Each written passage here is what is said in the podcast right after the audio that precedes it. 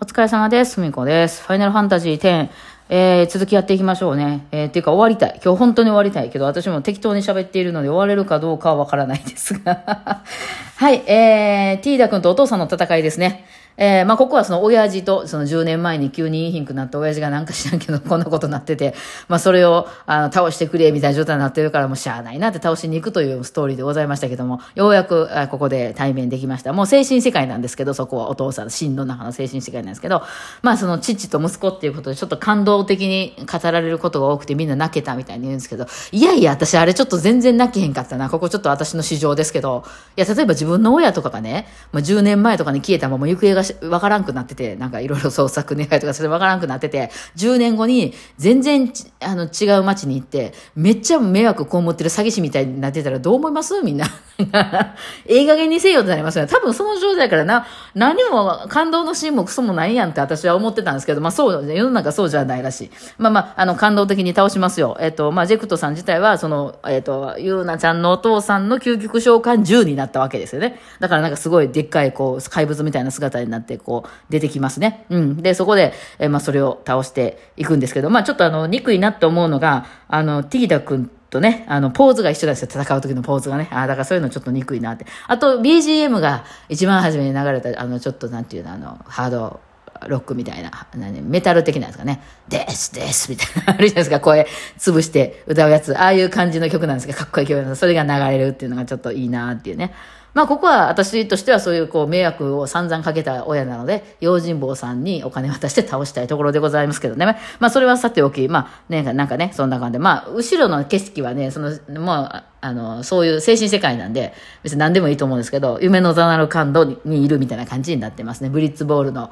えー、スタジアムで倒すみたいな感じになります。はい。ですね。で、まあ、ジェクトさんのお父さん倒しました。そしたら、ポーンってエボンジュ飛び出てきます。はい。この、いわゆる一番大元になってるエボンジュで、こいつを倒さなまた、シーンみたいなのができてきちゃうんで、こいつを倒しましょうと。ね。はい。で、ここでちょっとその、作戦を思い出したいんですけど、まあ、エモンジョさんっていうのはすぐ召喚獣みたいなのにこう乗り移ってくるんやと。だから今から倒すときに、まあ、ゆうなちゃん戦うときに召喚獣っていうのは、まあ、まあ別に必ず出さんでもええんやけど、まあ出してきますわね。今まで味方になった今日召喚獣。で、そ、そこが召喚獣出す。ほんで、エボンがそこに乗り移る。で、それをみんなで、あの、ボコボコに叩いて倒す。ほんで、またポーン、エボン出てくる。ほんで、ゆうなちゃん召喚獣、新しいのまた次の召喚獣出す。ほんで、そこにエボンさん入ってくる。で、みんなそこボコボコに倒す。ほんで、またポンって出てくるっていうのをずっと繰り返すという話になります。えー、今までね、仲間にしたね、あの、召喚獣、これはその、一番初めの時にも出てきましたけど、結構祈りを捧げて大変なんですよ、その、ゆうなちゃんも。心を通じ合って、初めてその祈り子さんっていうのと心を通じ合わせて、初めて体に宿すことができるっていうので、ストーリーをただ進めていくだけやったら5体、あ一番初めのビサイド村っていう輪っかとかとね、出会った、あそこでバルファーレっていう、あの、ちょっと飛ぶね、ああの、なんか、化け物みたいなやつを 仲間にしますね。で、その次に行った、あの、寄った島で、あの、あシーンにも町ごと飲み込まれて大変やったシーンの島ですね。の、キーリカ島っていうところで、エフリートっていう火のね、うん、召喚獣手に入れてます。あと次は、えー、なんやかんやで、あの、あそシンと戦って、あの、討伐隊が戦って皆殺しになって大惨事になった後らへんで行ったジョゼジーンっていうあの、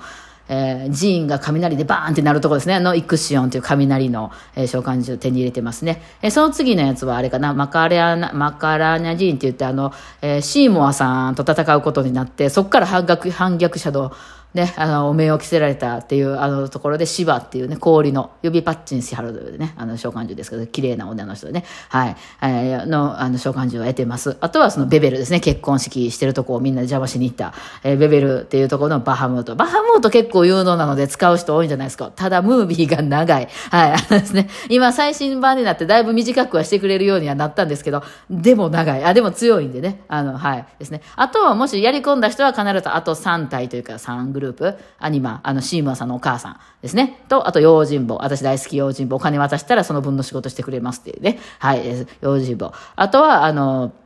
メーガス3姉妹ですかね。はい、あの、っていう、そのめちゃくちゃ強いんですよ、この人らがまた。三、三、あの、三人でね、三人、姉妹三人で、あの、一体一つなんですけど、まあ、その8、合計8グループの、あの、召喚獣を得てきてるので、これをもう順番に倒していくってことになります。これはね、あの、プレイヤー的にも結構辛いよ。だって今までも散々それを強化するために、まあ、いわゆる主人公たちのグループの一員として、一生懸命一緒に戦ってきてますんで、今まで。それを、その、こっちの手で倒さないといけないっていうのは、まあ、ゆうなちゃん結構苦しそうな顔するんですけど、まあ、ちょっと辛いですよね。今まで一緒に戦ってきた仲間がね。まあ、そのなんか、エボンジュが乗り移るとちょっと顔色悪い感じになるんですけど、まあ、それをね、みんなで倒していくと。で、まあ、最後までね、倒していくと、えー、もう、すっぱだかになった、あのー、まあ、控えめによってダニですね。えー、しん、あ、しんちゃんは、あの、エボンジュさんが、まあ、出てきますね。うん。で、最後、じゃあ、エボンズ叩くぞってなった時に、まあ、ティーダ君が初めてここでみんなで言います。これが最後やと。エボンを倒しちゃうと、僕は、僕はとは言えへん、あの人は。俺消えるからと。ね、って言ったら、えー、みたいな感じで周りが、え、何それみたいな。まあ、ゆうなちゃんはちょっとなんかそのインドリネコさんとの会話の中でなんかそういうことが起きそうな気はするな、みたいな気はしてたっぽいですけど、後の人は、はい、みたいな感じになりますけど、まあ、目の前に今、もうエボンズ来てるんで、ハエを倒さないということで、あの、みんな倒しますね。うん、この時になんかその、音楽、なんか、なんかミニマム音楽みたいなのでかっこよかったかな。ね、最後なんかちょっとこう、あの、ひょ、なんていうの、この、表紙木っていうなんか分からないけど、あの、岩みたいなんでパシャガシャン挟まれてね、あの倒したんですけど、まあ、これも倒しにくいとはにくいんですけど、まあ、そのやり込みしてる人なんかはもう一撃、一撃じゃ無理か。まあでもほぼ一撃で、あ、一撃でいけるいける、うん、あの倒せるはずなんですよ。ただまあ、ストーリーを進めてきただけの人やったらちょっと難儀するかな。私も初めて倒した時はちょっと難儀しましたけどね。はい。まあ、そういういう感じで倒しますと。えー、倒しますとですね、えー、各地の様子がバッとちょっと、あの、変わりまして、あの、そのね、シーンが、こう、なんていうの、飛び散っていくというか、そのまあ、神ってその原稿中の塊なんで、今までね、エボンによってこの、エボンは重力魔法が得意やったいう話やから、こう、寄せて、あ寄せてあげてしてたのが、今度ね、神やったわけなんですけど、それがバーンとこう飛び散る感じで、ああ、神倒されたみたいな感じでみんなこう空を眺めてるんですよ。まあ、空の方で戦っとったやろね。ほんで、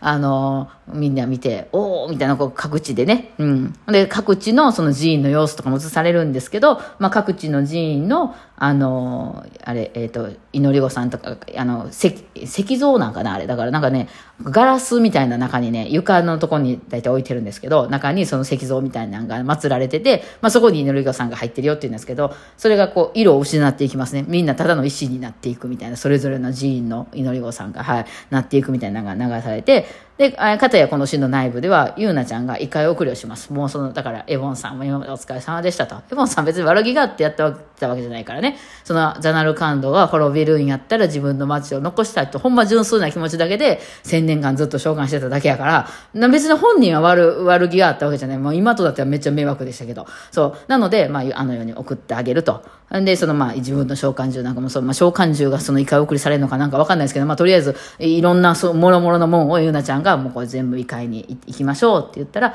まあ後ろにいててアーロンさんも消えます。アーロンさんは死人だったんでね。でも、これからお前らの時代やから、まあ頑張れよみたいな感じで、えー、まあここもちょっと感動なシーンではあるんですけど、まあ私あの、アーロンさんあんま好きやないから、まあ、あ、そうですねって感じで見てたんですよね。この時に流れるね、なんかね、祈りのその歌が宗教曲みたいなやつなんですけど、ちょっとリズムとともにアレンジされてて、大きいやん、あの、なんか、大きい、大きい、大きいやんじゃない、すごいいいやんと思ってね、聞いてました。